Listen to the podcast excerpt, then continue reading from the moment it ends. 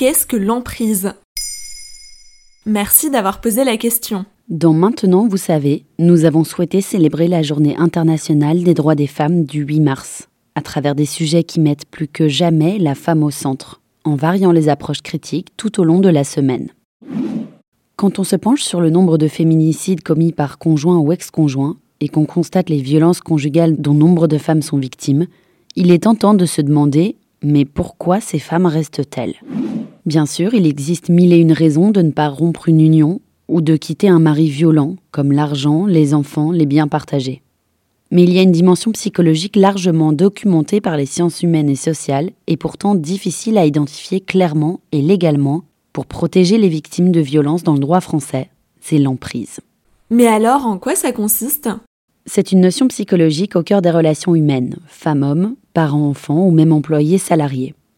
À l'origine, elle est pensée par le psychanalyste Freud comme le besoin par un enfant de s'assurer de sa mainmise sur l'objet d'amour quand il fait défaut. En d'autres termes, l'enfant cherche à sentir qu'il maîtrise son parent et l'amour qu'on lui porte.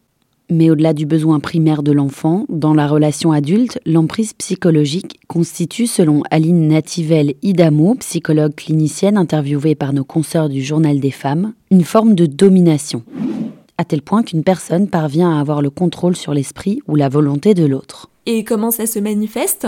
Par exemple, de la manipulation, du chantage, de la dépendance affective, de façon consciente ou inconsciente.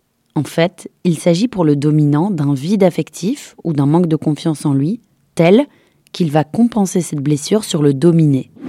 Petit à petit, un ascendant apparaît entre les deux, une relation asymétrique. La personne dominée va se remettre en question plus que d'habitude, douter d'elle-même, de sa capacité à vivre, gérer ses émotions, ses problèmes sans l'autre. Mais pire encore, cette dépendance ne saute pas aux yeux. Elle est intégrée par la victime comme un rapport parfaitement normal entre deux personnes qui s'aiment.